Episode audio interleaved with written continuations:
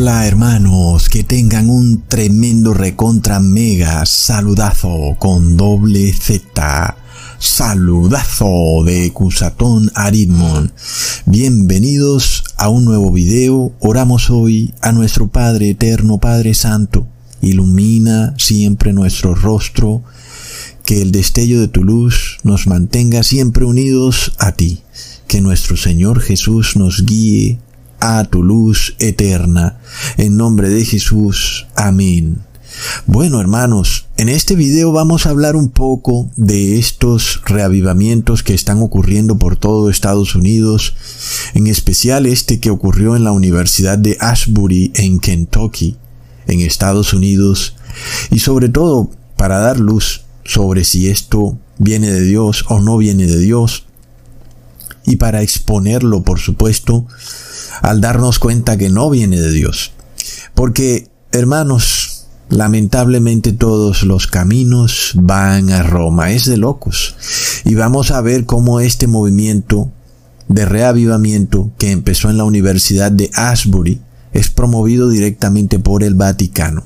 Y el hecho de que haya ocurrido en una universidad nos dice mucho, ¿verdad? Pues sabemos que el Vaticano es propietario de más de 250 mil instituciones educativas en todo el mundo, recontra plop.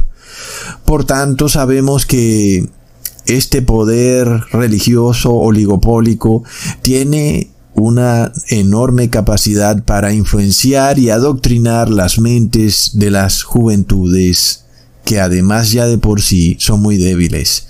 Pero además en este video vamos a dar otro punto de vista de el por qué la Trinidad no existe ni es bíblica y vamos a ver las consecuencias de creer en la Trinidad que tiene que ver mucho también con este reavivamiento de Ashbury, lo cual ya yo se los había advertido en videos pasados. El tema de creer en la Trinidad no es una cosa liviana, hermanos.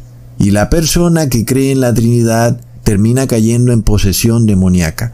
Entonces voy a probarles muchísimas cosas en este video. Es un video carnudo, como dicen por ahí, porque empezamos partiendo de algo que está ocurriendo hoy en día y que a todos nos compete, porque obviamente si está ocurriendo algún reavivamiento queremos ser parte de él, pero no si es un falso reavivamiento, en donde el demonio se ha infiltrado y ha engañado a todas estas personas. ¿Y por qué las engaña? Precisamente empezamos por ese punto. Empezamos por el punto en el cual las personas están adorando a un falso Dios, un Dios ajeno, que no es bíblico y así ellos lo llamen Señor, Padre y usen nombres bíblicos. La realidad es que ese Dios no es bíblico y ese es el meollo del asunto. El problema de orarle a un Dios ajeno, a la Trinidad.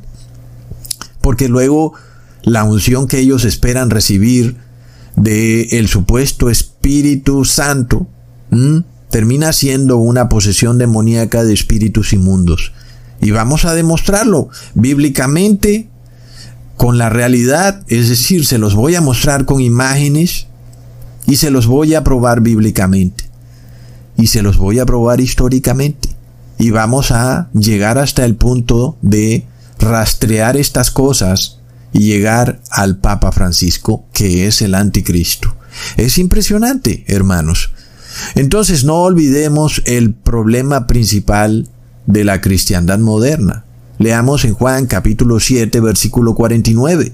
Mas esta gente que no sabe la ley, maldita es. Ahí está también un gran problema de la cristiandad moderna, que el cristiano no conoce la ley. Entonces vamos a mirar cómo este desconocimiento de la ley lleva a la persona a ser fácilmente engañada por extraños milagros, o señales y maravillas como estos reavivamientos. Y luego también vamos a ver que aquel cristiano que sí conoce la ley, pues va a ser llevado a recibir la verdadera unción final, una lluvia tardía que está representada por el Espíritu de Cristo, la verdadera unción, hermanos. Entonces primero, para ir por pasos, Pues vamos a empezar hablando de este reavivamiento en la Universidad de Ashbury. Y entonces les explico cómo empieza. Al principio parecía que se inició en esa universidad, en las sedes de su capilla o de su iglesia, como quieran llamarla, un servicio regular de esos en donde las personas pues llegan al templo y se reúnen y el pastor o quien quiera que predicó pues hizo su prédica. El servicio regular que ocurre en una iglesia o templo, que a veces es una hora específica a la semana o a otras veces es una hora diaria. Entonces este servicio acabó y luego de repente se sube un señor al púlpito y empezó a dar su prédica. Y según lo que dicen las personas, fue justo después de la prédica de este señor de gafas llamado Zack que se empezó a dar este reavivamiento. Y entonces las personas empezaron a cantar y a orar y a meditar y no paraban, y no paraban y no paraban y llegó la noche y no paraban, llegó la madrugada y no paraban, llegó el día siguiente y seguían y seguían. Y entonces la prédica de este señor Zack, así se llamaba él, empezó hablando sobre el amor al prójimo y sobre amar inclusive a tus enemigos, algo que coincidencialmente es como de lo mismo que hemos venido hablando. Pero luego este señor empieza a orar en voz alta, diciendo, Jesús, oro mientras continuamos adorando. Y entonces el señor Zack siguió también orando. Y dijo, abro comillas, rezo que la gente olvide algo de, la intensidad y de la pasión de Zack, y que eso caiga al suelo como polvo.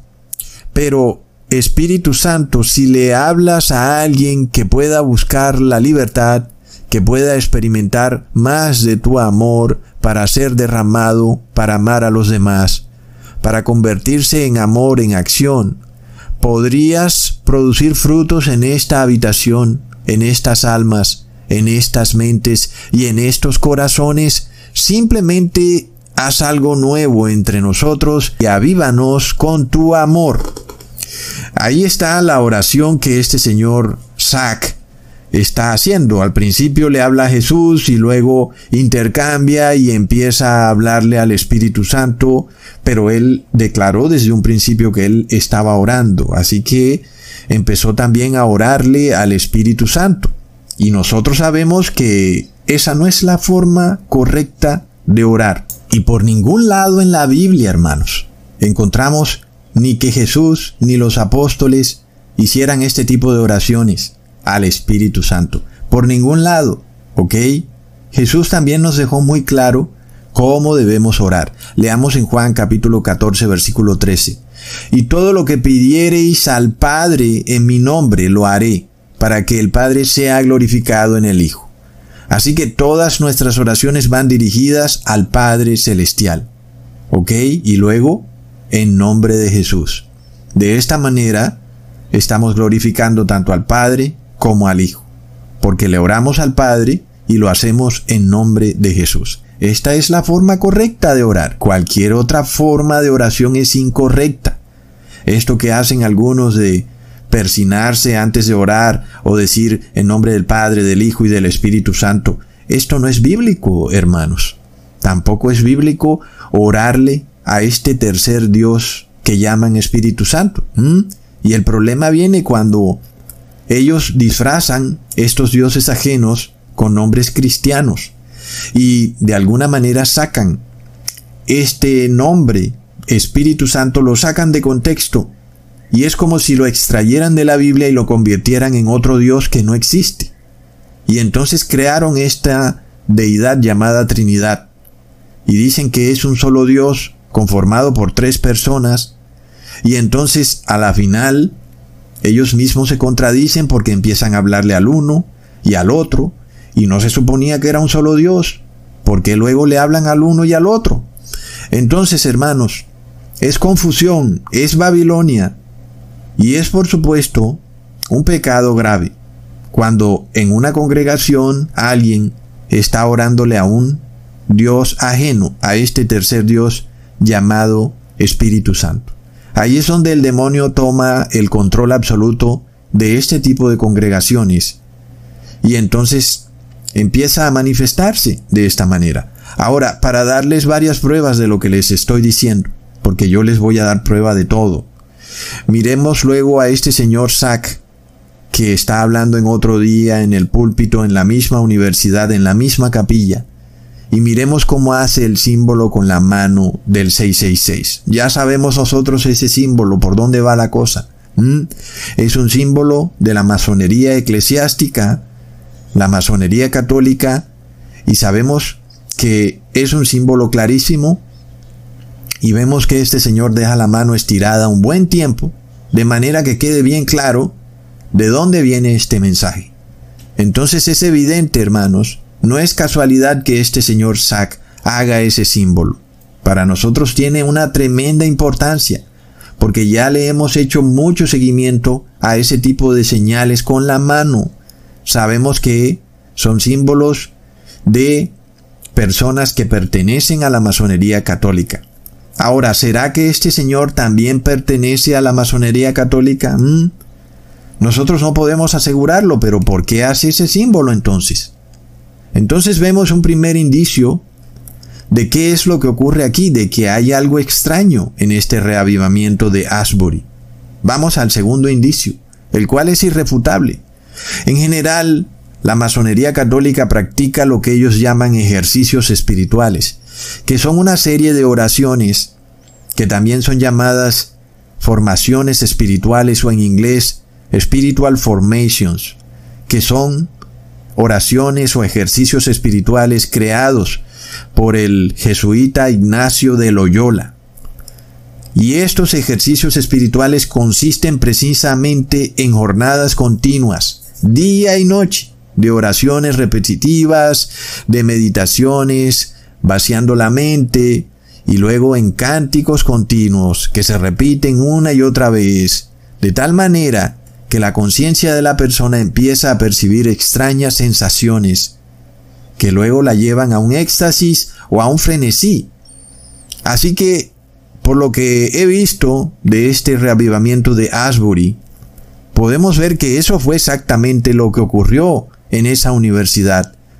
Justo después de que este señor llamado Zack terminó de orarle al tercer Dios trinitario, estos jóvenes empezaron a desarrollar los ejercicios espirituales de Ignacio de Loyola.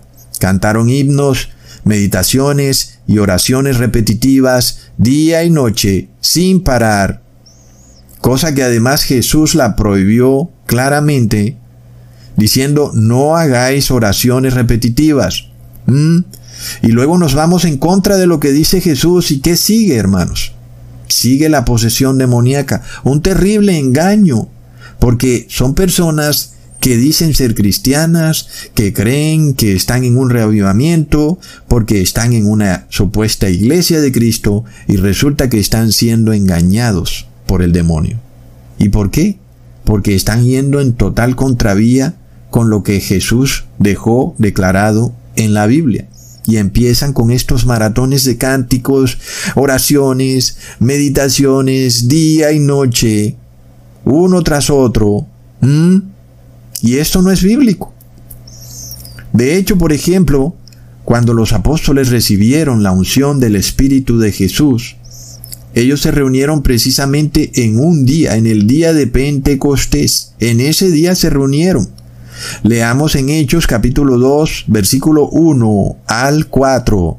Cuando llegó el día de Pentecostés, estaban todos unánimes juntos, y de repente vino del cielo un estruendo como de un viento recio que soplaba, el cual llenó toda la casa donde estaban sentados, y se les aparecieron lenguas repartidas como de fuego, asentándose sobre cada uno de ellos, y fueron todos llenos del Espíritu Santo, y comenzaron a hablar en otras lenguas, según el Espíritu les daba que hablasen. Ok. Entonces, miremos cómo en esta Universidad de Ashbury resulta, hermanos, de esas coincidencias, ¿verdad? Que ahí se dictan cursos para practicar los ejercicios espirituales de Loyola, o como les dije, también los llaman formaciones espirituales. ¿Mm? Recontra mega plop.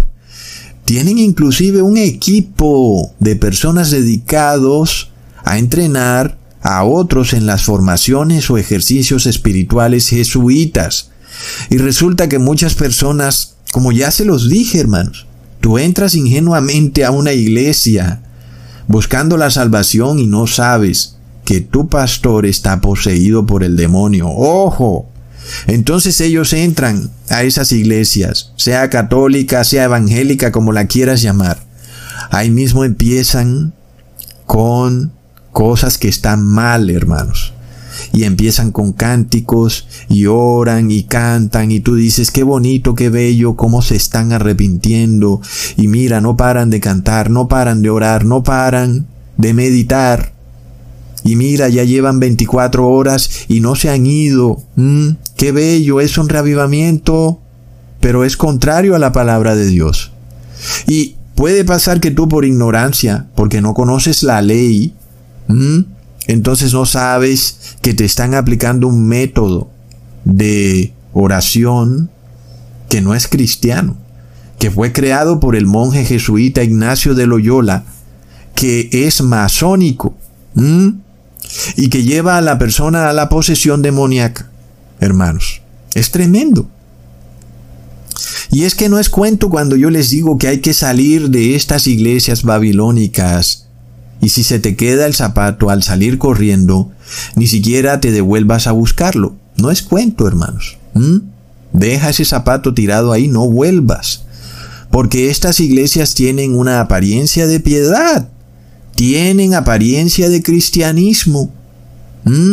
Pero detrás de eso está una fachada que nos lleva a la masonería eclesiástica, recontra plop, ¿Y qué es lo que ocurre? La persona empieza a practicar estos ejercicios espirituales sin saberlo y luego empieza a abrir su glándula pineal y la abre a los demonios, hermanos. La abre a la posesión demoníaca y empieza a sentir sensaciones sensoriales que ellos dicen que es una supuesta paz Dicen que les dieron ganas de llorar, otros les dieron ganas de bailar, otros se tiraron al suelo y empezaron a patalear. Dicen que es Dios, pero Dios no está ahí. Son demonios impostores que usurpan el lugar que debió haber tomado el Espíritu de Jesucristo.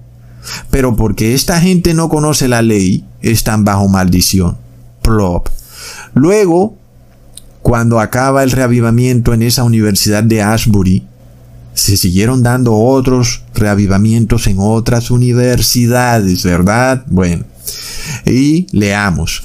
Los servicios de capilla dirigidos por estudiantes descritos como sin guion se han llevado a cabo en la Universidad Lee, en la Universidad Belmont en Tennessee, en la Universidad Sanford en Alabama, en la Universidad Cedarville en Ohio, en la Universidad Regent en Virginia y en la Universidad Baylor en Texas. Las escuelas de Kentucky, la Universidad de Campbellsville y la Universidad de Cumberland también informan reuniones continuas de oración y adoración.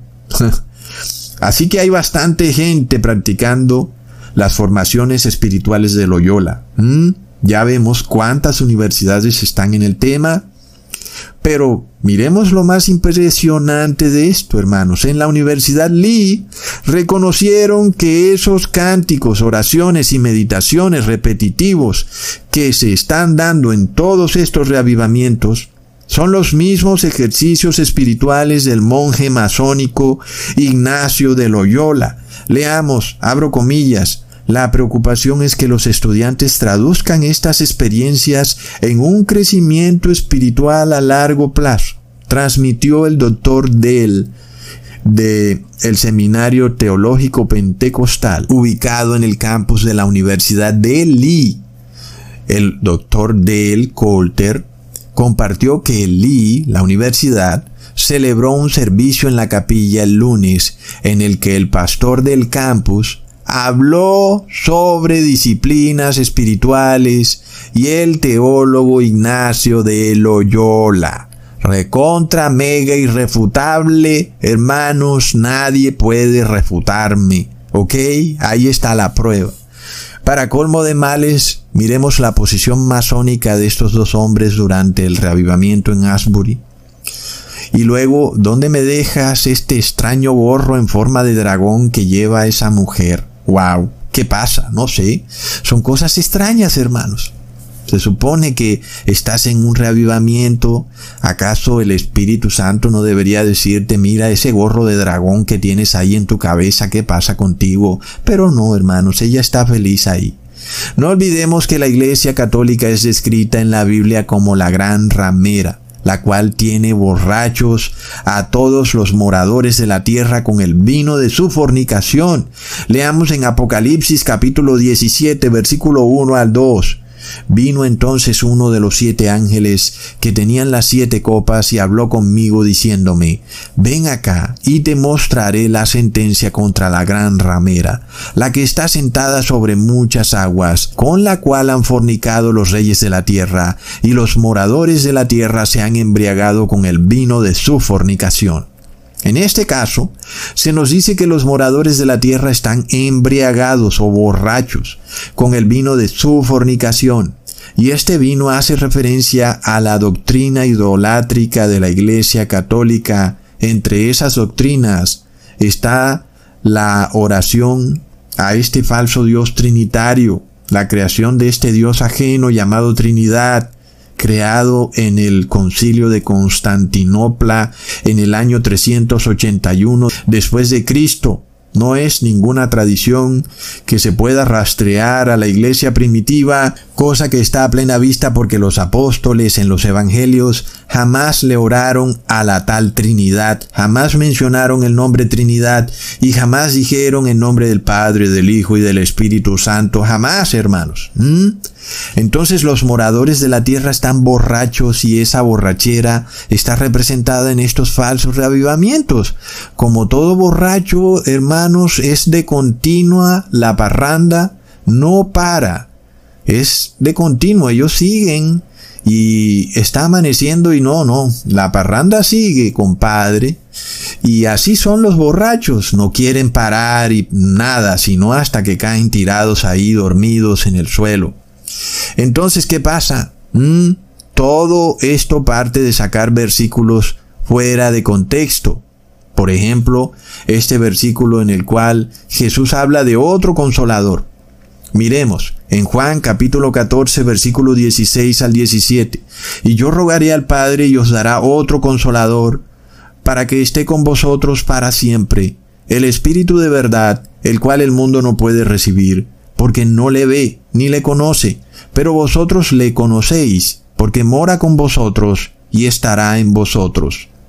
Entonces las personas que no conocen la ley dicen, Ahí está Ecusatón. Jesús acaba de decir que el Padre nos enviará otro consolador, lo cual quiere decir que no puede ser el mismo Jesús porque es otro. Y ya esto lo hemos explicado en varias formas y maneras, en muchos otros videos que los flojos y perezosos no quieren ver, sino que quieren seguir soberbiamente repitiendo la borrachera de Babilonia. Y luego quieren decirnos a nosotros que el vino de Babilonia es correcto. Pero no quieren ver los videos. En ese video vamos a probarlo de otra manera. A ver si estos borrachos, pues las resaca, los golpea de un momento a otro y se ponen sobrios. Entonces vamos a entender lo que Jesús nos dice, pero apegándonos a la ley. Como ya dijimos, el problema de las religiones cristianas modernas es que no conocen la ley. Entonces, claro, sacan las palabras de Jesús fuera de contexto porque no conocen la ley y empiezan a hacerle oraciones a este otro consolador que ellos declaran que es este tercer Dios trinitario llamado Espíritu Santo. Miremos entonces una cadena de errores hasta dónde lleva al ser humano, al punto de que son engañados con falsos reavivamientos. Miremos lo que dice la ley en Deuteronomio capítulo 25 versículo 5.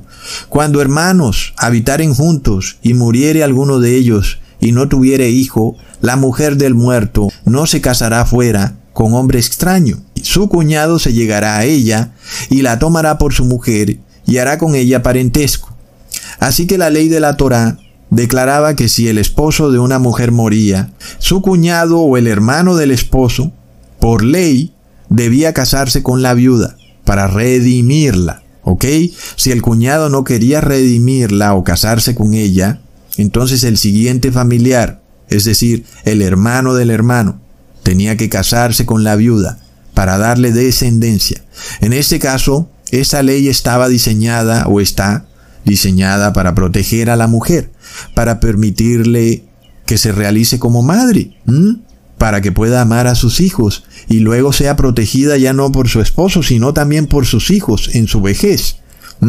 Sin embargo, algunos hombres hoy en día, o mujeres también, no estarían de acuerdo con dicha ley.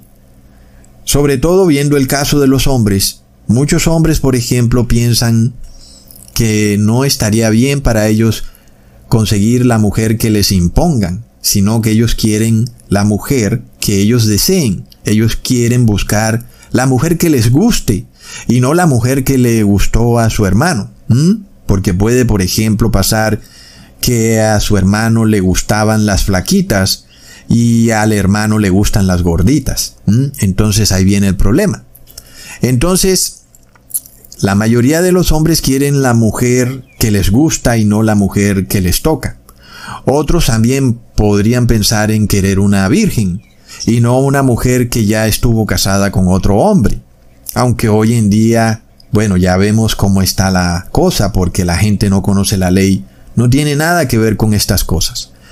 Es por esto entonces que algunos hombres en aquellas épocas en donde estaba la ley en el pueblo de Israel, pues no querían someterse a esa ley y no querían redimir a la viuda porque pensaban en su propio deseo y por eso no estaban de acuerdo con la ley. Y nosotros vemos que esto a Dios le molestaba. El tema era serio, porque ya vemos lo que le pasó a Onam, el hijo de Judá, quien de repente muere su hermano y entonces la esposa de su hermano queda viuda y entonces por ley él tenía que casarse con la esposa de su hermano.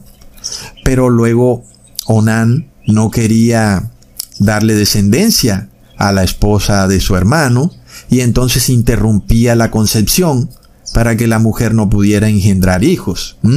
De esta forma entonces Onán astutamente, él pensaría que estaba escondido ahí en la oscuridad de la noche, que Jehová no lo iba a ver, y Onán astutamente le hacía el quite a la ley de la redención de Dios. Y de esa manera Onán no le daba descendencia a la viuda, y entonces la viuda no podía engendrar. Ya vimos qué fue lo que le pasó a Onán. De repente muere súbitamente. Finalmente entonces, ¿qué pasa? Judá pues se resiste a entregarle otro hijo a la viuda de su hijo mayor por temor a que vuelva y se le muera otro hijo. Y entonces pasa algo muy curioso, porque Judá termina dándole descendencia a la esposa de su hijo que se llamaba Tamar. Leamos en Génesis capítulo 38 versículo 25 al 26. Pero ella se llamaba Tamar.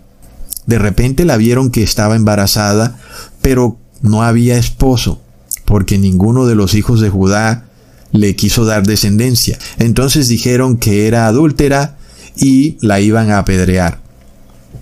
Sin embargo, cuando la iban a sacar, como dice el versículo, la mujer, Tamar, la viuda, envió a decir a su suegro, del varón cuyas son estas cosas estoy encinta. Y también dijo, mira ahora de quién son estas cosas, el sello, el cordón y el báculo. Y resulta que eran de Judá porque Tamar se hizo pasar como mujer ramera y Judá entregó el sello, el cordón y el báculo como prendas para que ella aceptara acostarse con Judá. Y entonces resulta que de esta manera, de una forma muy extraña, Judá terminó redimiendo a la viuda de su hijo mayor. Finalmente Tamar quedó embarazada de Judá. Y entonces Judá reconoció que el sello, el cordón y el báculo que tenía Tamar eran de él. Y entonces declaró Judá, ella es más justa que yo, por cuanto no le he dado a Selah, mi hijo. Entonces, en parte tiene mucha razón todo. Tamar no había hecho nada malo porque ella tenía derecho a ser redimida. Por esto es que ella no podía ser apedreada, a pesar de que alguien podría decir de estas personas que leen la Biblia así aceleradamente que por qué Tamar no es apedreada si se supone que Tamar adulteró, porque ella no estaba casada con Judá, pero alguien de la familia de Judá tenía que redimir a Tamar, y ninguno de los hijos quería y la terminó redimiendo el padre de alguno de los hijos. Entonces, hermanos, nosotros vemos que esta ley de redención de la viuda es una ley muy seria y tiene que ver mucho con el plan de salvación de nuestro Padre Eterno. El deber de Judá como padre era darle uno de sus hijos a su nuera que había quedado viuda. Ese era el deber de Judá, pero Judá no lo cumplió porque tenía miedo de que otro hijo de él muriera. Así que a la final ya vemos cómo terminó Judá cumpliendo la ley.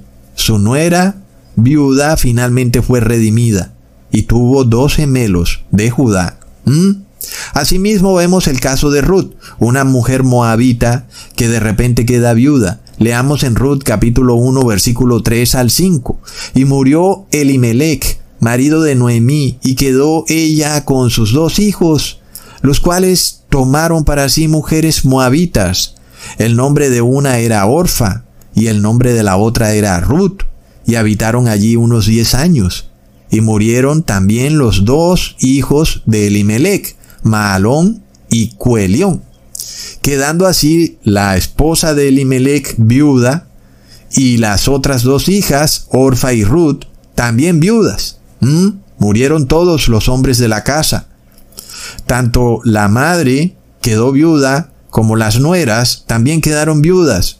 Mm, no habían hombres como para poder hacer cumplir la ley de la redención porque todos los hombres se murieron. Las tres mujeres quedan viudas.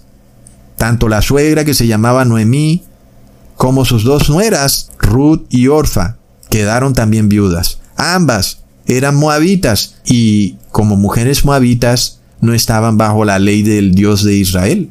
Estaban bajo maldición. Por eso es que esta historia es muy interesante porque la suegra despide a sus dos nueras diciéndoles que se vayan cada una a su tierra porque no hay manera de redimirlas como viudas. Leamos en Ruth capítulo 1 versículo 11 al 13. Y Noemí respondió, Volveos, hijas mías, ¿para qué habéis de ir conmigo? ¿Tengo yo más hijos en el vientre que puedan ser vuestros maridos? Volveos, hijas mías, e idos, porque yo ya soy vieja para tener marido, y aunque dijese, esperanza tengo, y esta noche estuviese con marido, y aún diese a luz hijos, ¿habéis vosotras de esperarlos hasta que fuesen grandes? ¿Y habéis de quedaros sin casar por amor a ellos? No, hijas mías, que mayor amargura tengo yo que vosotras, pues la mano de Jehová ha salido contra mí. Miremos esto, hermanos, es claro lo que dice la suegra Noemí. Se lo dice tanto a Ruth como a Orfa, las cuales eran moabitas, y les declara, miren, bajo la ley judaica no puedo darles más esposos. La ley judaica dice que tengo que darles otro esposo de mis hijos a ustedes para que no queden desamparadas, pero resulta que no hay más nadie porque todos mis hijos se murieron. Y aun y si tuviera yo hijos con otro hombre, pues ustedes tendrían que esperar muchísimo tiempo para poder volverse a casar. Y por supuesto eso querría decir que las mujeres se envejecerían esperando. Entonces se les dice, devuélvanse a Moab, devuélvanse a su tierra porque aquí no hay esperanzas ni físicas ni reales, de que ustedes puedan rehacer su vida. No había manera. Es decir, a las dos viudas no les esperaba una vida buena según la prosperidad mundana viviendo con Noemí. Por eso ella les dice que se vayan a su tierra. En este caso vemos, hermanos, que Ruth tuvo que decidir entre dos opciones. O busco mi propio deseo, mi propio placer, y vivo en el paganismo, en mi tierra Moab, en donde tendré prosperidad mundana, seguramente encontraré a otro hombre, me volveré a casar y tendré hijos, pero estaré viviendo en una tierra de un dios ajeno. Estaré adorando a dioses ajenos en la tierra de Moab.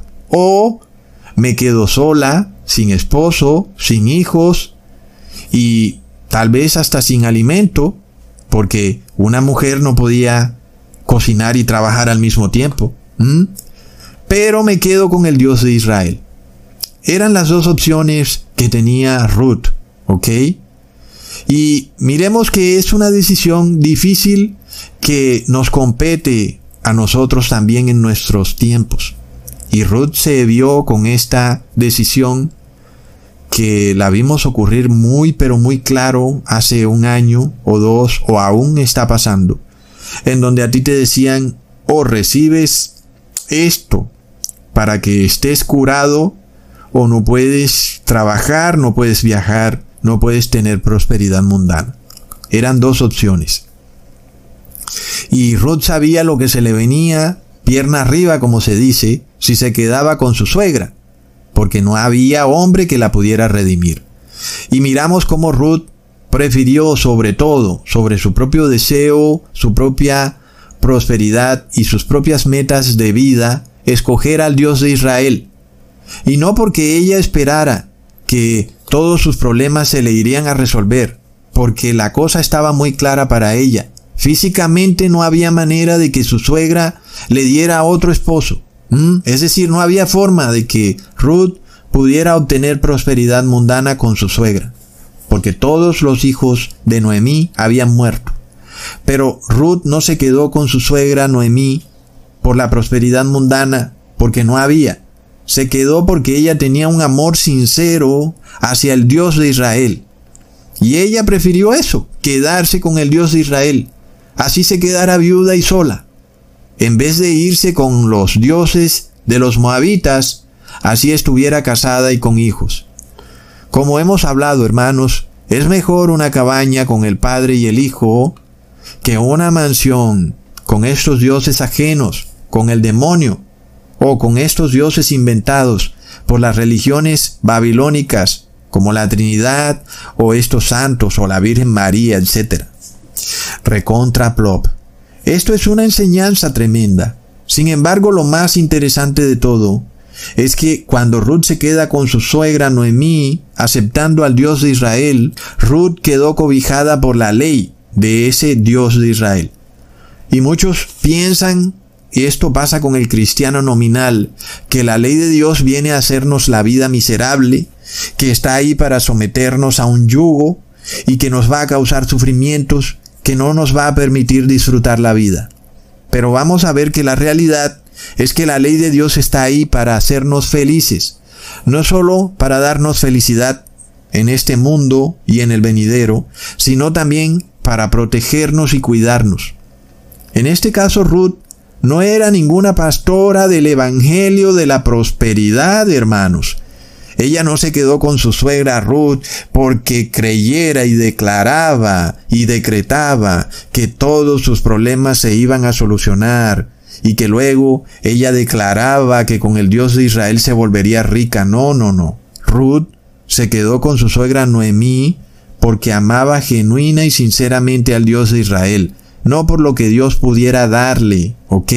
Porque físicamente estaba claro que no había manera de que le dieran nada. Su suegra Noemí se lo dejó muy claro, hermanos.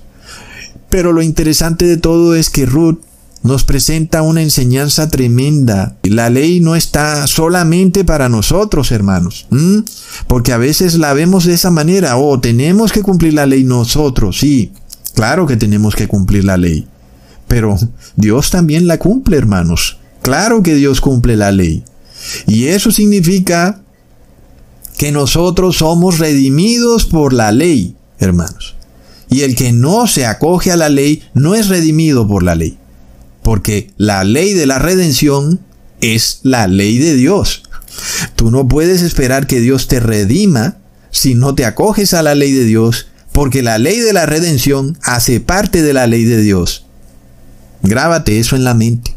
Entonces a veces pensamos que la ley de Dios es un yugo hacia nosotros, pero en el caso de Ruth se nos prueba que la ley de Dios fue para una bendición, liberación, redención y consolación para Ruth, porque Ruth fue redimida de una vida miserable de soledad, una vida sin hijos, no se iba a realizar como mujer, moriría anciana y estéril, solitaria y aburrida. Es tremendo, hermanos. Asimismo puede pasar que esto encaje con nosotros y nos sintamos como Ruth en algún momento, en donde veamos que físicamente parece que nada puede ser bueno, que todo es estéril, que estamos sin familia, sin trabajo, sin casa, sin prosperidad, bajo el yugo de las circunstancias mundanas. Pero ahí está la ley de Dios, hermanos, la cual dice que tenemos redención, tenemos consolación. A todos los que estén en esta situación, en donde todas las puertas parezcan cerradas y que nadie puede ayudarnos, o que estemos en algún problema, y no hay mano humana que pueda salvarnos. Nosotros sabemos que la ley de Dios declara que tenemos un redentor, un consolador, alguien que nos redime de la tragedia y nos libera del desastre. Esto fue lo que le ocurrió a Ruth, porque así estaba declarado en la ley, aunque Ruth nunca imaginó que ella se volvería a casar. Al ella aceptar al Dios de Israel, ella quedó cobijada por la ley de la redención, y esta ley decía que ella como viuda tenía derecho a volverse a casar. ¿Mm? Miremos esto, es lo que ya vimos con la viuda Tamar y Judá, ¿ok? La viuda Tamar tenía un derecho no un derecho que le da el gobierno o el Estado. Ah, sí, los derechos de la mujer. Hmm. Resulta que nunca los cumplen, ni el Estado los cumple tampoco. Pero Dios sí tiene un derecho para la mujer. Un derecho a ser mujer y a realizarse como mujer. No solo la mujer vista como la femenina, sino como una iglesia, ¿ok? La iglesia también tiene derecho a ser redimida. Leamos en Ruth capítulo 2 versículo 19 al 20. Y le dijo su suegra, ¿dónde has espigado hoy? ¿Y dónde has trabajado? Bendito sea el que te ha reconocido. Y contó ella a su suegra, con quien había trabajado y le dijo, el nombre del varón con quien hoy he trabajado es vos. Y dijo Noemí a su nuera, sea él bendito de Jehová pues no ha rehusado a los vivos la benevolencia que tuvo para con los que han muerto. Después le dijo Noemi, nuestro pariente es aquel varón, y uno de los que pueden redimirnos. Mm, aquí vemos cómo Ruth fue guiada por el Padre Eterno para ir a dar precisamente a la propiedad de vos. Mm, de esas coincidencias, ¿verdad? Resulta que Ruth fue y terminó espigando, recogiendo espigas, preciso, en la propiedad de aquel familiar que podía redimirla, porque era hermano del esposo de Noemí. Plop. Mm. Por tanto, según la ley de Dios, vos debía redimir a Ruth y liberarla de ese yugo de soledad y esterilidad al que estaba confinada.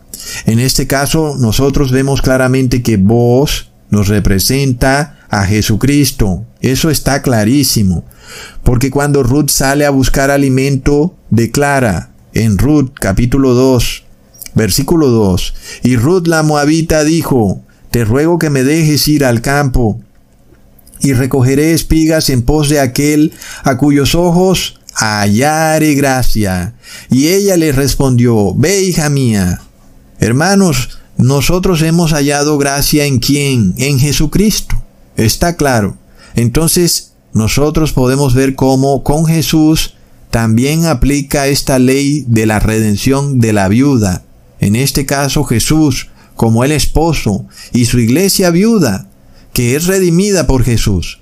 Nosotros como una iglesia que anda por ahí viuda, desprotegida, solitaria y que quiere dar frutos. Y Jesús, nuestro esposo, que viene a ayudarnos, a cuidarnos, a protegernos, para redimirnos, para que podamos dar frutos, para que no seamos estériles. Y esta esposa, la iglesia de Cristo, anda buscando también un lugar, anda buscando una tierra en donde hallar gracia y en donde dar fruto. De repente nos encontramos con Dios hecho hombre, con Jesucristo Redentor, quien estuvo dispuesto a dejarlo todo, a olvidarse de qué, de su propio deseo o su propia prosperidad, a la cual además él tenía todo el derecho porque él es el dueño de todo lo creado. Y nosotros, su iglesia, éramos una mujer deambulando por ahí, despojada de la tierra, solitaria, enviudada. Y ahora Jesús, nuestro Redentor, se compadece de nuestra condición y nos redime, hermanos. Entonces Jesús se convierte en ese otro redentor, otro consolador, porque resulta que el que debió habernos redimido nos rechazó. ¿Mm? Algo que también le pasó a Ruth. ¿Coincidencia? Plop. Entonces, hermanos, nosotros recordamos que había otro ser en la familia celestial, el tercer ángel en sabiduría. Primero Jesús como Hijo de Dios, luego este ángel llamado Lucifer, un ángel sabio. Él se suponía que era el querubín protector. De repente él consideró su propio placer y deseo en mucho más estima que el tener que dedicarse a cuidar, a proteger a esta iglesia, a la raza humana. Y por esto este querubín protector no quiso redimir a la iglesia viuda. Este ángel llamado Lucifer, en vez de convertirse en el Redentor, se transformó en Satanás, nuestro acusador. Es un ángel caído que quiso hacer su propia voluntad y no quiso someterse a tener que cuidar y a estar pendiente de esta iglesia desvalida. Entonces recapitulamos, hermanos, para que no se pierdan. Jehová de los ejércitos era el esposo de la iglesia. Era como el esposo de Ruth cuando estaba con su suegra. Y de repente Jehová de los ejércitos se convierte en Jesucristo y muere. El esposo muere. En este caso, el profeta Isaías nos habla de esto muy claro. En Isaías capítulo 54 versículo 5. Porque tu marido es tu hacedor.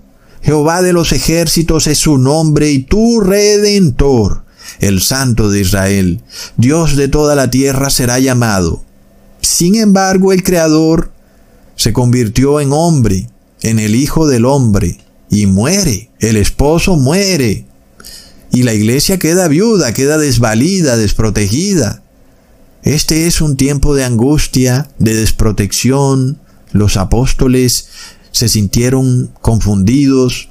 Duraron tres días mientras el Señor estuvo ahí muerto en la tumba, en aflicción.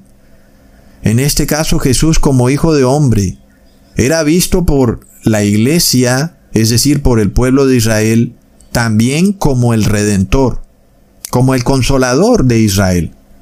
Pero luego, cuando Jesús como Hijo de Hombre muere, viene una decepción terrible. No se suponía que este Jesús era nuestro Consolador y resulta que murió. ¿Mm? ¿Y ahora qué? Como dice el dicho del chapulín, ¿quién podrá defendernos? Entonces esta decepción les duró tres días, porque ellos pensaron que Jesús como hijo de hombre era su consolador, pero murió. Entonces Jesús es al mismo tiempo el esposo de la iglesia y el consolador o redentor de la iglesia. Leamos esto en Lucas capítulo 24 versículo 21. Pero nosotros esperábamos que Él era el que había de redimir a Israel. Y ahora, además de todo esto, Hoy ya es el tercer día que esto ha acontecido. Así que vemos que Jesús como hijo de hombre no redimió a la iglesia. Ellos sí pensaban que Jesús redimiría a la nación de Israel. Sin embargo, Jesús murió. ¿Mm? Jesús como esposo muere y como consolador muere. Pero una vez muerto Jesús, la ley dice, hermanos, como ya hemos venido estudiando, que el padre de familia debía darle otro de sus hijos a la iglesia para redimir a la viuda.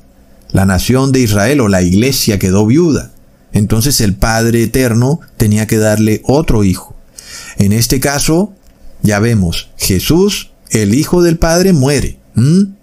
Ese también parecía ser el Redentor, pero luego murió también. Entonces, ¿quién seguía en orden, hermanos? seguía este ángel querubín protector que era llamado Lucifer, él era el próximo hermano en rango para casarse con la viuda. Pero ¿qué pasó? Lucifer rechazó redimir a la iglesia porque él se dedicó a hacer su voluntad y es el lema de él que dice haz lo que te dé la gana. ¿Mm?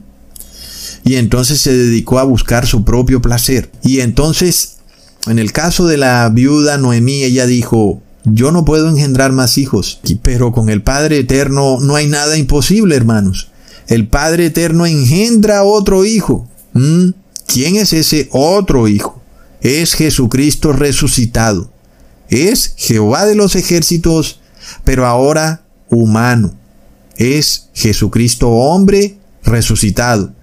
Siendo así las cosas, este otro hijo también seguía en rango, Lucifer no quiso redimir a la iglesia, pero este nuevo Hijo resucitado sí puede redimir a la iglesia. Es otro consolador, porque Jesús nace de nuevo.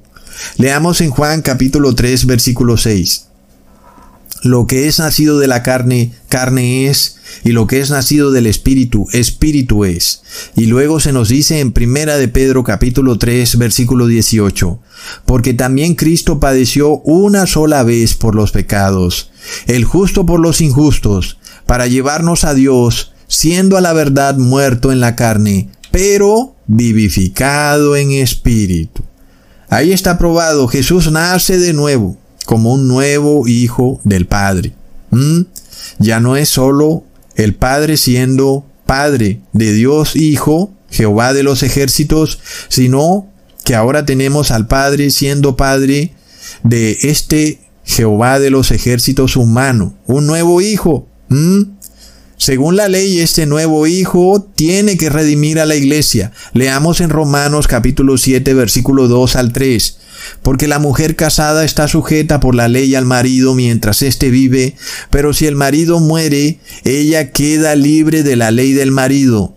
Así que, si en vida del marido se uniere a otro varón, será llamada adúltera, pero si su marido muriere, es libre de esa ley, de tal manera que si se uniere a otro marido, no será adúltera. Recontra plop. De nuevo, hermanos, repitamos, Jehová de los ejércitos era el esposo, era el mismo Jesús, pero no Jesús hombre. Y él de repente, Jehová de los ejércitos, que es el mismo Jesús, se hace hombre. Como lo dice Isaías, él era el esposo, porque dice, tu esposo es tu hacedor. ¿Mm? Y el pueblo de Israel también pensaba que era el consolador o redentor de Israel. Porque ya vemos, Jehová de los ejércitos es esposo y luego Jesús como hijo de hombre es visto como un redentor. Como está escrito en Isaías capítulo 51 versículo 12. Yo, yo soy vuestro consolador. ¿Mm? ¿Quién eres tú para que tengas temor del hombre que es mortal y del Hijo del hombre que es como heno? Ok, entonces, al morir Jesús como Hijo de hombre, muere el esposo y muere el consolador que los apóstoles creían que era Jesús Hijo de hombre. En este caso entonces, primero, la iglesia queda libre de la ley para casarse con otro esposo. ¿Mm? Ya no tiene que practicar ritos y ceremonias. De acuerdo a la ley, no tiene por qué sacrificar corderos o ir a templos en Israel, porque ahora tiene otro esposo. Pero ahora, una vez nace el otro Hijo del Padre, el cual es este Jesucristo resucitado, vivificado en espíritu, el cual nace de nuevo. Entonces la iglesia se casa con un nuevo esposo, que es ahora otro consolador, otro redentor. Pero además vemos que este otro Hijo del Padre, que es Jesucristo resucitado, está también sometido a la ley del Padre, hermanos. Leamos en Juan capítulo 15, versículo 10. Si guardaréis mis mandamientos, permaneceréis en mi amor, así como yo he guardado los mandamientos de mi Padre, y permanezco en su amor. Esto quiere decir que la ley de la cual queda liberada la mujer por la muerte de su esposo es aquella ley en la cual la paga por el pecado es la muerte. ¿Mm? Leamos en Juan capítulo 19 versículo 7. Los judíos les respondieron, nosotros tenemos una ley, y según nuestra ley debe morir, porque se hizo a sí mismo hijo de Dios. Entonces, con el viejo esposo, el que violaba la ley estaba bajo pena de muerte. Y luego el esposo muere. La viuda queda bajo pena de muerte durante tres días, porque se suponía que el que murió era también su consolador. Resulta que no fue así.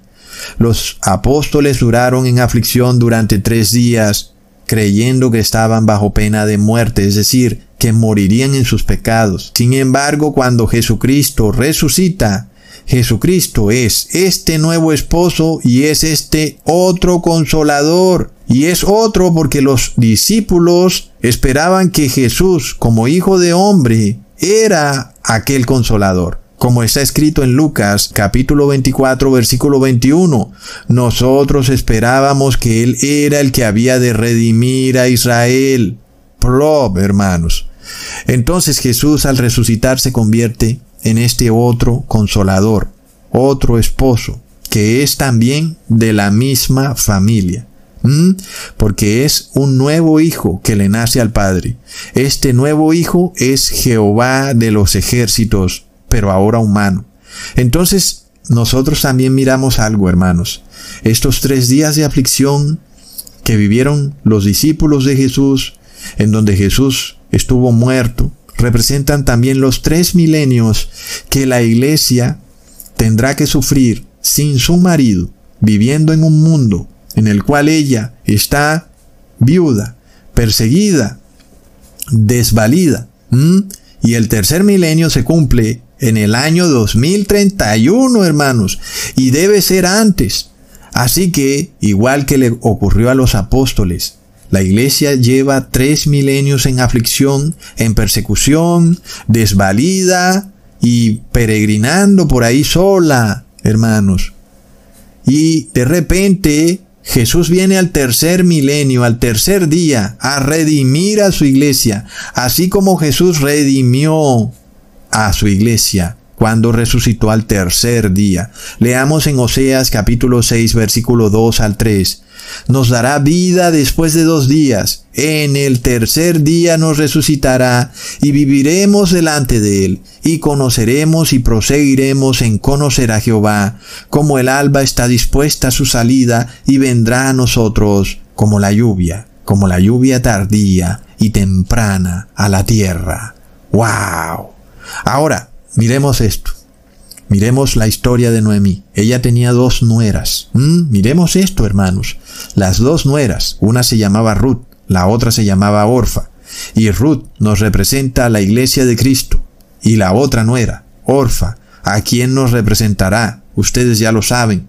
A las iglesias caídas en apostasía, a Babilonia y a sus hijas. En este caso, la otra viuda, Orfa, no quiso quedarse con Noemí ¿Mm? No quiso someterse a la ley de Dios, sino que quiso buscar su deseo propio, su prosperidad mundana, y se devolvió a Moab. ¿Mm? Entonces, ¿qué pasó con Orfa, hermanos? Como no se sometió a la ley, la ley tampoco puede redimirla. ¿Mm? ¿Vemos? Entonces, Orfa nunca pudo ser redimida ni consolada. Nosotros ya sabemos lo que ocurrió con Orfa.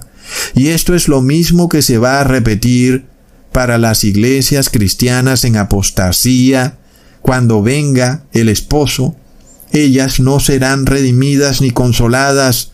Mm, estas iglesias son llamadas Babilonia, que son la iglesia católica y las iglesias evangélicas.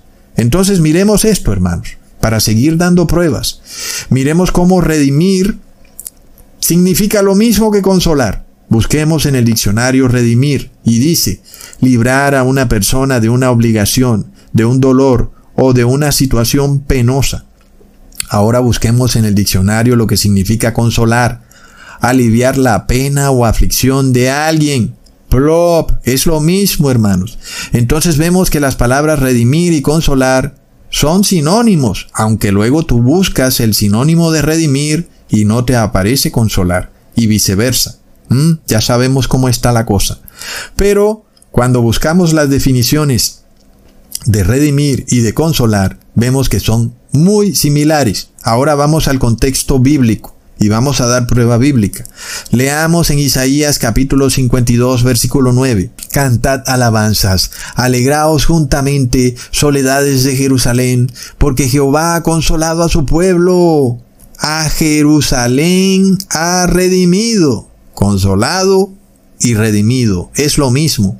Ahí está, hermanos. Aún bíblicamente hablando, lo probamos, como ya se los había dicho en otros videos. Es decir, que cuando Jesús habla de otro consolador, está haciendo referencia clarísima a la ley de redención levítica, en donde cuando una mujer queda viuda, el próximo varón en la familia del padre, en edad de casarse, está obligado por ley a redimir a la esposa y a darle descendencia, a darle frutos. Entonces vemos que Jesús como hijo de hombre es a la vez esposo y al mismo tiempo fue visto por los apóstoles como el redentor o consolador de Israel. Pero luego Jesús muere. ¿Y qué pasó con los apóstoles? Quedaron como una iglesia viuda y también se murió el consolador, el mismo que ellos suponían que era su redentor, Jesucristo hombre. Pero luego resucita Jesús y nace un nuevo hijo para el Padre, este nuevo hijo, para el Padre, está en su deber de redimir a la iglesia. ¿Qué es lo que hace Cristo resucitado? Nos redime de nuestros pecados. Redime a la iglesia, liberándola del yugo del pecado. Miremos esto, hermanos. Los apóstoles dan testimonio. Leamos en primera de Timoteo capítulo 2 versículos 5 al 6. Porque hay un solo Dios y un solo mediador entre Dios y los hombres, Jesucristo que, hombre, el cual se dio a sí mismo en rescate por todos, de lo cual se dio testimonio a su debido tiempo. Entonces veamos, hermanos, el apóstol aclara que este nuevo esposo es Jesucristo hombre, ¿ok? No hablamos de Jehová de los ejércitos como espíritu solamente. Hablamos de otro redentor que es espíritu y es humano. Es otro consolador, porque antes Jehová de los ejércitos era solo espíritu. Luego de que Jesús resucita, Jehová de los ejércitos es también humano, no solo ya espíritu. Entonces, hermanos, en la historia de Ruth vemos que su redentor fue llamado voz, que nos representa claramente a Jesucristo, pero también resulta de esas coincidencias, ¿verdad? Que había otro redentor, alguien que era familiar de el esposo de Noemí y que por rango familiar pues tenía el derecho prioritario de redimir a la viuda, a Ruth. Entonces, claro, vos conociendo la ley, pues dijo un momentico, yo te puedo redimir, pero resulta que antes de mí hay otro familiar que te puede redimir. Y entonces él tendrá que decidir primero si quiere las tierras y quiere a Ruth como esposa. Entonces la ley que decía, si tú quieres redimir las tierras de una viuda, también tienes que redimir a la viuda. Leamos entonces en Ruth capítulo 4 versículo 3. Luego dijo al pariente, es decir, vos le habla a este pariente que está primero en rango que él. Noemí que ha vuelto del campo de Moab, vende una parte de las tierras que tuvo nuestro hermano Elimelech. Y yo decidí hacértelo saber y decirte que la compres en presencia de los que están aquí sentados y de los ancianos de mi pueblo. Si tú quieres redimir, redime, y si no quieres redimir, decláramelo, para que yo lo sepa, porque no hay otro que redima sino tú, y yo después de ti. Y él respondió, yo redimiré. Aquí vemos esto muy claro, hermanos. Este otro familiar en rango, que estaba en un rango que estaba de primero que vos, tenía el derecho, por rango, de redimir la tierra que vendía Noemí, según la ley, ¿ok? Sin embargo, también según la ley, Ruth también debía ser redimida. Y eso fue lo que no le gustó al otro familiar en rango. Oh, qué curioso, ¿verdad? ¿Te recuerda algo? ¿Mm? Y qué curioso que en la historia de Ruth a este familiar en rango mayor que vos se le describe como fulano. Ni siquiera dan su nombre.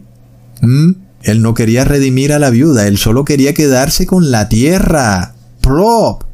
Leamos en el versículo 5 al 6. Entonces replicó vos, el mismo día que compres la tierra de la mano de Noemí, debes tomar también a Ruth la Moabita, mujer del difunto, para que restaures el nombre del muerto sobre su posesión. Y respondió el pariente, Ah, no, no puedo redimir para mí, no sea que dañe mi heredad. Redime tú, usando de mi derecho, porque yo no podré redimir. Pro, hermanos, cuando nosotros miramos la familia celestial, en rango está primero el Hijo, Jehová de los ejércitos, luego sigue Lucifer, ¿ok? ¿Qué pasa cuando Jehová de los ejércitos se convierte en hijo de hombre y muere? El que sigue en rango es Lucifer. ¿Qué pasa luego cuando Jesucristo resucita? Ya no como Jehová de los ejércitos en espíritu, sino ahora como Jehová de los ejércitos humano. ¿Quién está todavía en un rango superior? Lucifer. Asimismo como ocurre en la historia de Ruth. Había otro en rango superior que debía redimir a la viuda. Pero resulta que este en rango superior solo quería redimir a la tierra pero no quería redimir a la viuda. ¿Te suena algo en la cabeza? Resulta que Lucifer siempre quiso quedarse con la tierra, a él le pareció muy bella, pero no le gustó el hecho de que tuviera que andar protegiendo a la raza humana. Antes, por el contrario, él quería destruirla, para quedarse solo con el mundo para su propio disfrute. Él quiere la tierra.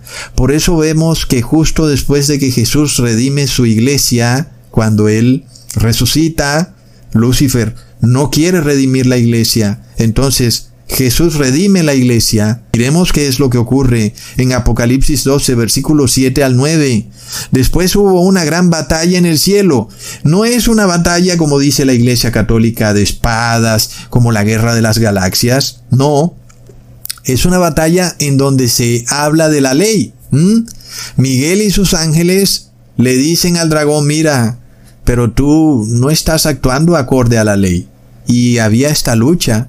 El dragón y sus ángeles decían, pero es que la viuda es mala, la viuda no quiere casarse conmigo. Y de repente se da a conocer el hecho de que no es cierto. La viuda sí quería casarse, pero este Lucifer y sus ángeles no querían hacerse cargo de la viuda, de la iglesia, sino que querían apoderarse de la tierra. Y entonces fueron expulsados del cielo, fueron arrojados a la tierra. No era eso lo que ellos querían.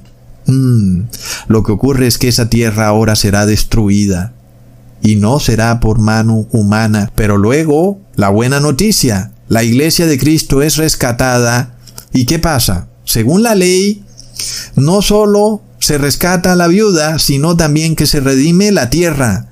Jesús entonces ahora tiene pleno derecho para tomar posesión de la tierra y para tomar posesión de su iglesia.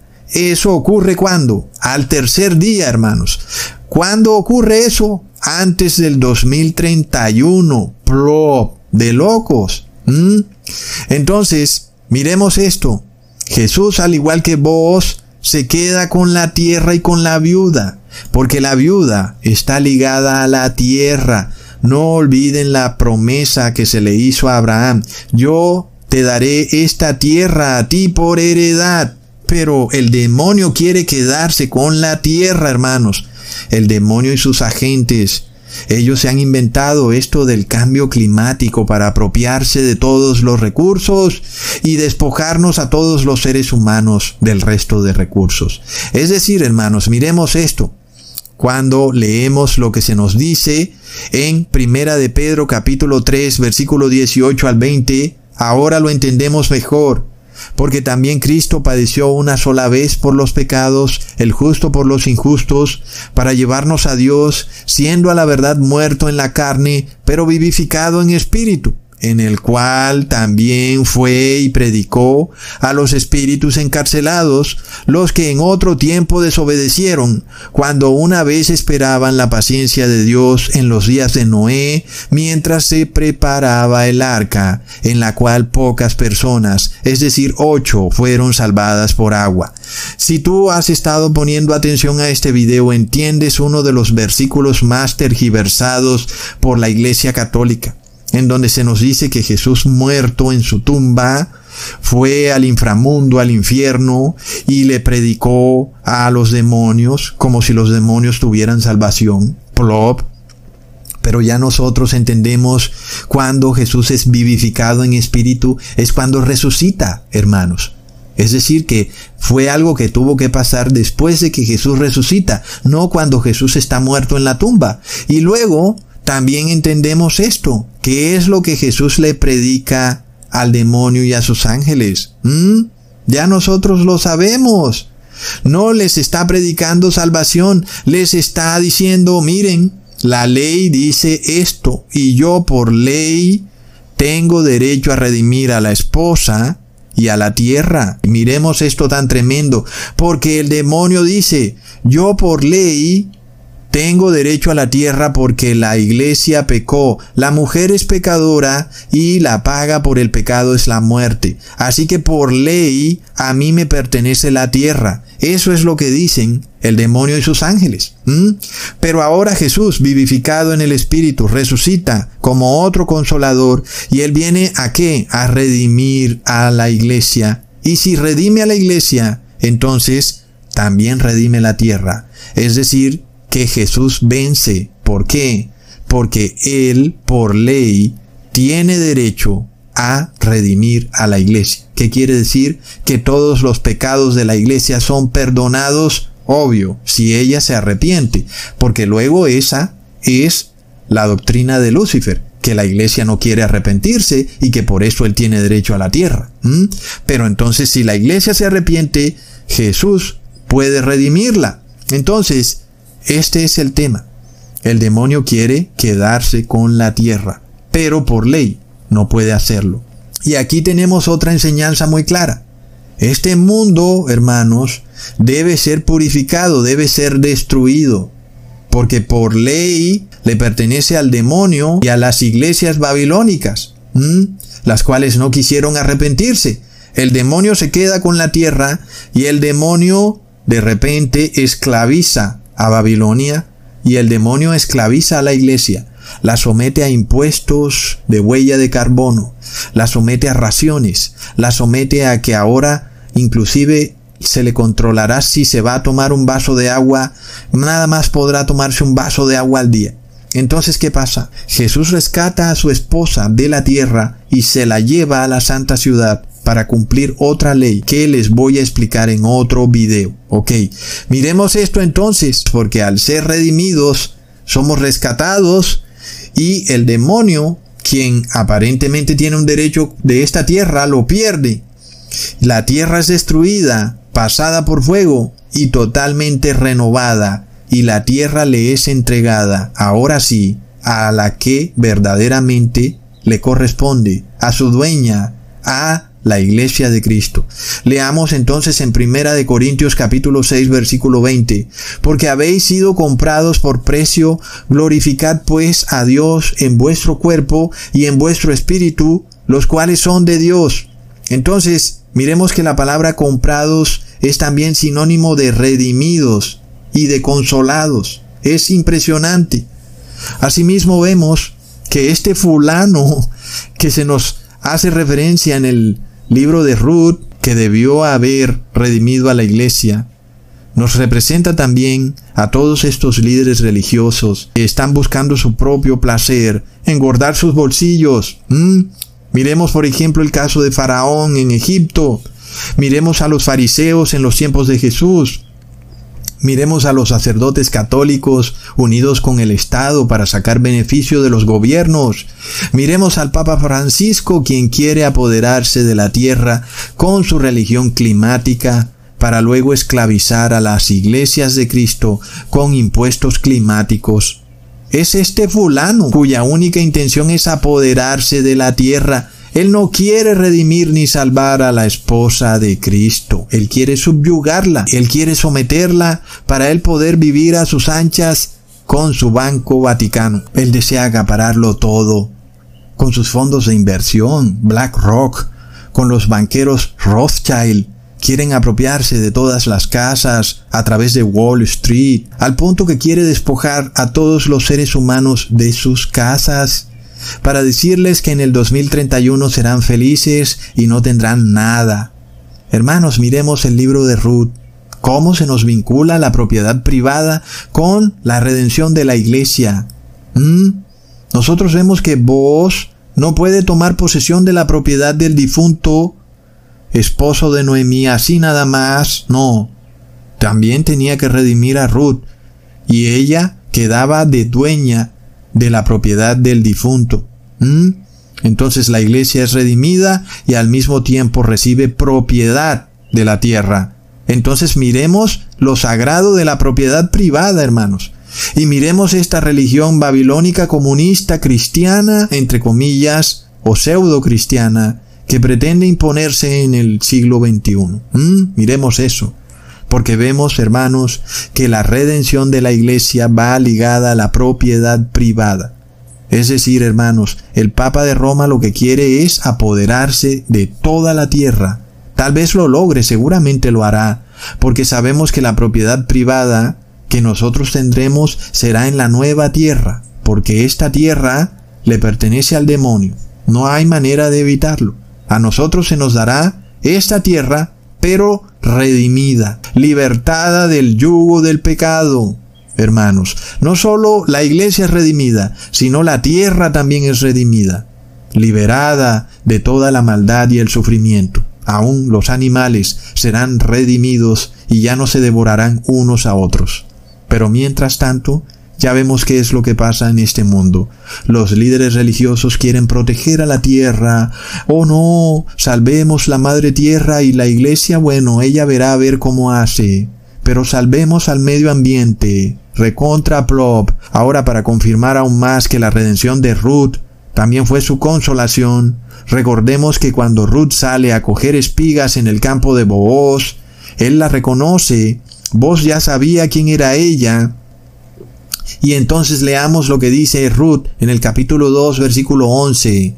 Y respondiendo vos le dijo, he sabido todo lo que has hecho con tu suegra después de la muerte de tu marido, y que dejando a tu padre y a tu madre y la tierra donde naciste, has venido a un pueblo que no conociste antes. Jehová recompense tu obra y tu remuneración sea cumplida de parte de Jehová Dios de Israel, bajo cuyas alas has venido a refugiarte.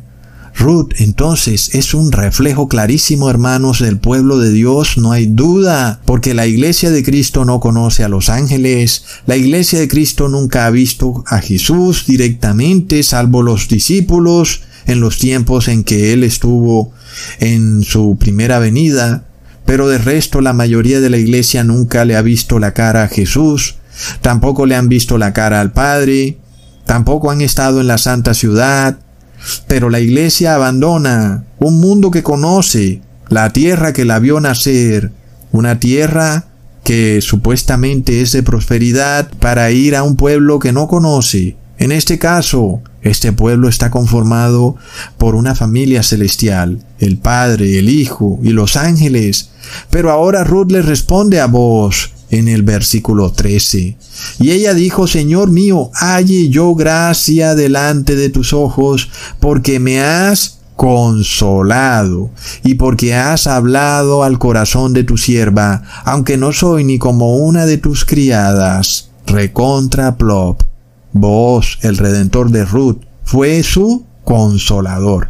Asimismo Jesús, nuestro redentor, es nuestro otro consolador. Nosotros hallamos gracia en los ojos de Jesús, no en los ojos de otro tercer Dios Espíritu Santo. ¿Mm? Asimismo, cuando Ruth rehúsa devolverse a su nación Moab, esto nos representa a aquellos que se rehusan a devolverse a Babilonia, aun y cuando de repente se encuentren en una situación difícil, como la de Ruth, por ejemplo, o como lo que ya hemos visto que está pasando con el bautismo negro, en donde se nos dice, mira, o lo recibes o no puedes trabajar. ¿Mm? Entonces, ¿qué pasa? Estamos sometidos a irnos a Babilonia, a recibir el bautismo negro para poder tener una vida de prosperidad, o haremos lo mismo que Ruth, nos quedaremos con el Dios de Israel, aun y cuando todas las puertas estén cerradas. ¿Mm?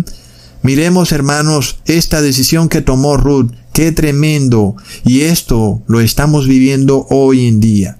Entonces, hermanos, nosotros vemos que muchos se van a devolver a Babilonia, muchos se van a quedar en Babilonia y no van a querer salir de Babilonia para poder tener alimento, para vivir una vida feliz, entre comillas, de prosperidad, para casarse, para tener hijos, para trabajar, etc. Y ya sabemos lo que le pasará a ellos. No estarán sometidos a la ley, no serán redimidos, no tendrán consolador, hermanos. Es tremendo. Porque cuando Ruth se queda con Noemí, se somete al Dios de Israel y se somete entonces a la ley. Increíble. Nosotros ya vimos, hermanos, Ruth no decidió quedarse con Noemí porque ella tuviera alguna esperanza de ser redimida. Ruth se quedó con Noemí porque amaba sinceramente al Dios de Israel. Ella repudiaba a esos dioses moabitas, me imagino esas estatuas. Esa fue la razón para Ruth quedarse entonces con su suegra Noemí. Sin embargo, cuando Ruth hizo eso, no sabía que estaba quedando cobijada por una ley de amor que la protegía, que le daba un derecho, el derecho a ser redimida, hermanos. Así que nosotros somos esa viuda. Nosotros, como Ruth, hemos sido consolados y seremos consolados aún más. Y el apóstol nos habla de Jesucristo hombre, nuestro otro consolador, hermanos. Impresionante. Y la iglesia que sea redimida también tendrá derecho a la propiedad de la tierra, tal y como se le prometió a Abraham. Por la ley está todo clarísimo, hermanos. Aunque los poderes mundanos pretendan quedarse con esta tierra, no saben que esta tierra está destinada a ser destruida. Es lamentable, porque para ellos también habría redención si ellos así lo aceptaran.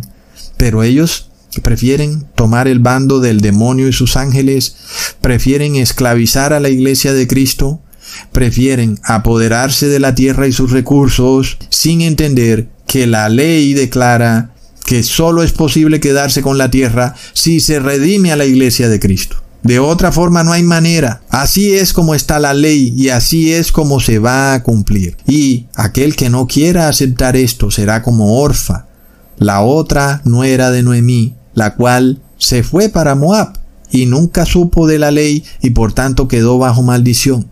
Así le pasará a estas iglesias babilónicas, las cuales no quieren conocer la ley. ¿Y qué quiere decir eso? Que no podrán ser redimidas y luego no tendrán derecho a la nueva tierra, al nuevo cielo, hermanos. Porque ambas cosas van vinculadas. Nosotros tenemos una prueba rotunda entonces de que este reavivamiento en Ashbury, en Estados Unidos, no viene de Dios, sino que es un engaño del demonio, porque le están orando a un Dios ajeno están violando la ley y no están recibiendo el espíritu de nuestro otro consolador, que es solamente Jesucristo. hermanos. Y esto se nos especifica de una manera rotunda en Apocalipsis 14, versículo 1 al 4. Y después miré y he aquí el Cordero estaba en pie sobre el monte de Sión, y con él ciento cuarenta y cuatro mil, que tenían el nombre de él y el de su Padre escrito en la frente, y oí una voz del cielo como estruendo de muchas aguas, y como sonido de un gran trueno, y la voz que oí era como de arpistas que tocaban sus arpas, y cantaban un cántico nuevo delante del trono y delante de los cuatro seres vivientes y de los ancianos, y nadie podía aprender el cántico, sino aquellos ciento cuarenta y cuatro mil que fueron redimidos de entre los de la tierra. Estos son los que no se contaminaron con mujeres, pues son vírgenes. Estos son los que siguen al Cordero por donde quiera que va. Claro, porque son su iglesia redimida, su esposa. ¿Mm? Estos fueron redimidos de entre los hombres como primicias para Dios y para el Cordero. Estos fueron qué? Redimidos, que también significa consolados, recontra irrefutable. Sabemos entonces que sólo los que tendrán el sello del Padre y del Hijo son los que están sometidos bajo la ley, y sólo ellos serán redimidos, que es lo mismo que ser consolados. Es decir, sólo ellos van a recibir qué? La unción del Espíritu de Cristo, la lluvia tardía. ¿Mm? Los que no conocen la ley no van a recibir ninguna unción ni ningún reavivamiento, hermanos. Podemos esto comprobarlo de una y mil maneras. Y sabemos así que el reavivamiento de Asbury es totalmente falso. ¿Y quién lo guía? Ya se los probé al principio del video. Es alguien que quiere apoderarse de la tierra, de sus recursos, pero no quiere redimir a la iglesia. ¿Mm? Él lucha por el medio ambiente, pero la iglesia, bueno, que haga lo que quiera, los homosexuales, la pedofilia, todo está bien, no hay problema. ¿Mm? Ya se los probé, hermanos. Este reavivamiento está guiado por los ejercicios espirituales del masónico Ignacio de Loyola, Plop, que es además de la misma orden, bueno, porque es el fundador de la orden jesuita, que es la orden del Papa Francisco. ¡Wow, hermanos! Es tremendo a orar mucho, hermanos, para que seamos como Ruth, para que amemos al Padre sinceramente, para que estemos cumpliendo la ley, para que seamos sellados con el nombre del Padre y del Hijo, sometidos por la ley de Dios, porque la ley de Dios es para nosotros un derecho, hermanos. A nosotros ya no nos protegen los derechos humanos porque los hombres los están derrumbando. Lo estamos viendo con Nayib Bukele. ¿Mm? A nosotros nos protege un derecho superior, la ley de Dios. Y puede que alguien venga y nos trate de retar diciendo, no que estás protegido por la ley de Dios. Bueno, nosotros vamos a tener paciencia, hermanos. Paciencia. Porque la ley de Dios nos redime, la ley de Dios nos consuela y lo hará todos los días, más y más, hasta que nos encontremos con nuestro esposo, con nuestro redentor, con nuestro consolador, quien no solo nos redimirá como iglesia, sino que nos dará el derecho a la propiedad, porque la propiedad privada va ligada a la redención, y seremos dueños de esta tierra, la cual también será redimida, hermanos. Y la ley de Dios está para nuestra protección y para nuestra felicidad. Hasta pronto, hermanos.